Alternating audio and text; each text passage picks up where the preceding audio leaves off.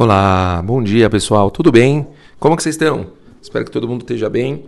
A gente está estudando aqui o nosso livro Peleuetz, Conselhos Extraordinários do Rav Papo, Eliezer Papo.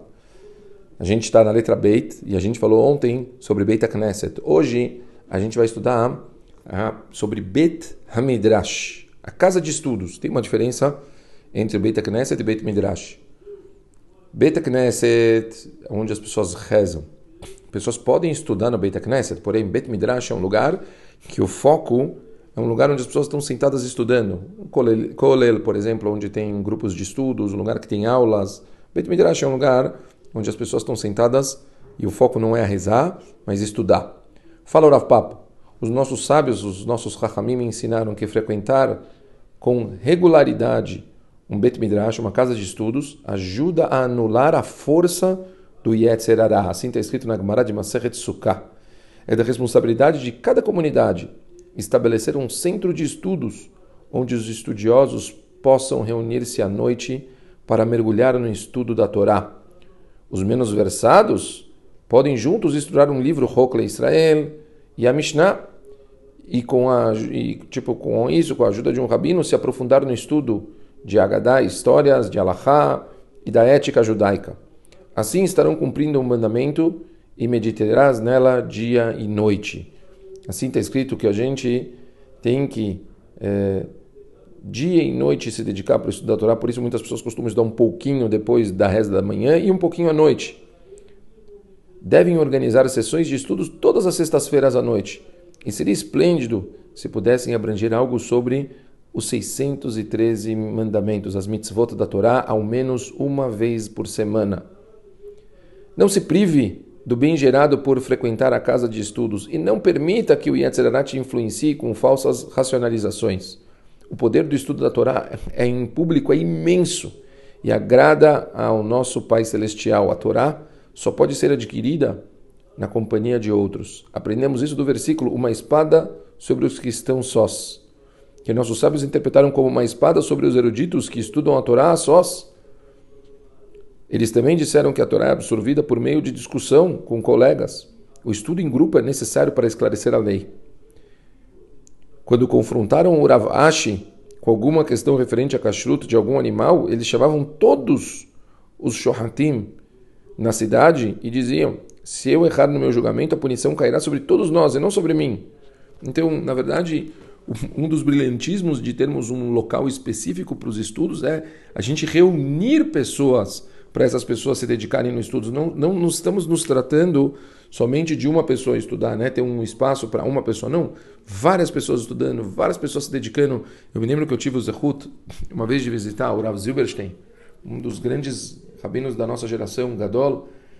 Eu fui com meus filhos para eles verem um grande rabino, verem como se comporta, né? O Rav, o Rav eh, Yitzhak Zilberstein, cunhado do Rav Chaim Kanievski. E, e eu entro no kollel dele, era um kollel que tinha uns 30 avrechim, todos senhores de idade, senhores de idade. E, e, a forma que eles estudavam, me parecia que eu estava numa escola estudando com crianças, era impressionante. O Rav Zilberstein, ele viu uma coisa, ele chamava todo mundo, todos os rabinos que estavam estudando se levantavam, iam para a mesa dele, ele ficava discutindo e mostrando. Eu olhava, eu estava chocado, falando, uau, parece que eu estou vendo um Gani Ladim, um professor com crianças de 9 e 10 anos, ele ensinando eles a estudar. O prazer que eles estavam, a forma que eles estudavam, mas estavam estudando como um grupo, um time, todo mundo junto. Um negócio muito forte. Então aqui o Rav Papa fala muito claro, a força do, da, da, união das pessoas não só traz o conhecimento, porque naturalmente o conhecimento ele faz com que as pessoas, se elas discutem mais opiniões, elas conseguem chegar na, na verdade mais absoluta, mas está escrito que é gerado uma força que ele consegue romper as barreiras do próprio Yetzerará. Cada um de nós deve ajudar seus amigos a estudar a Allahá, a saber as leis, pessoal. Não insista para que os outros aceitem sua opinião. Expresse uma vez. Se acatarem, ótimo. Caso contrário, não permita que isso te aborreça. Não tente refutar as palavras dos seus amigos. Tema Hashem e aceite a verdade de onde quer que ela se emane, sem constrangimentos. Dê crédito aos sábios. Aceite a opinião dos outros, pessoal. Se o amor entre Eudim é tão vital, tanto mais o amor entre pessoas que estudam Torá em conjunto. Rav Luria ensinou que um poderoso elo se forma entre os estudiosos da Torá, tão forte que eles chegam a sentir como se fossem uma só pessoa. Certo? Normalmente, quando você estuda, vai ter opiniões divergentes. Tem que saber ouvir, respeitar opiniões distintas do que a sua, e posicionar a sua opinião, discutir. É muito interessante. Você chega muitas vezes numa casa de estudo, está uma gritaria. Não gritarias de desrespeito, mas pessoas tentando provar seus pontos e discutindo, com todo o cavodo, com todo o respeito do mundo. Entre na casa de estudos com temor e reverência, seja silencioso, esteja atento a cada palavra dita pelo seu rabino e jamais se comporte com leviandade que os céus não permitam. A santidade de um Bet Midrash supera a da sinagoga. Uau! Onde dez indivíduos se agrupam para estudar a Torá, a presença divina os atém sede. É preferível estarem todos juntos fora da casa de estudos, quando se portando de maneira inadequada, do que no seu interior. Certo?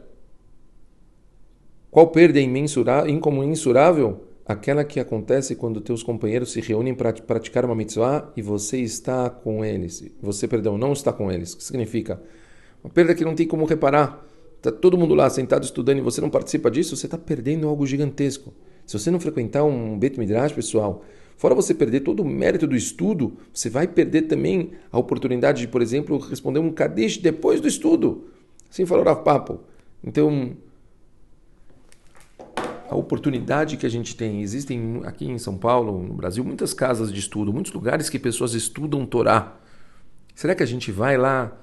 Quanto, quanto que a gente vê uma casa de estudos, a gente senta, a gente participa, a gente quer ouvir uma aula? Eu sempre defino aqui, pessoal, menos, mesmo que seja muito pouco, mesmo que seja meia hora, 20 minutos, não importa. Vão para um lugar estudar, vão ouvir aulas, discutir, sentar com alguém, estudar, pegar um ravruta. Acho que é uma das coisas mais deliciosas que existe, você pegar um ravruta para você poder estudar em dupla. Tentem, façam esse teste. Quem, e quem, quem é mulher, que use também a oportunidade. Existem muitos lugares que as pessoas fazem shiurim, aulas para mulheres. Frequentem aulas, cresçam. O nosso crescimento baseado em conhecimento ele é gigantesco.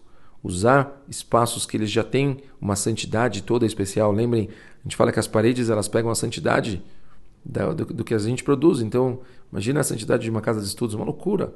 A gente vai para um lugar desses, automaticamente a gente já sente uma elevação.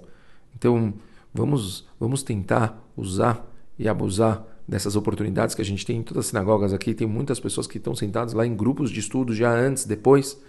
Arranjar uma dupla, estudar um pouquinho por dia e a gente vai ver o quanto a gente vai conseguir produzir e crescer. É isso.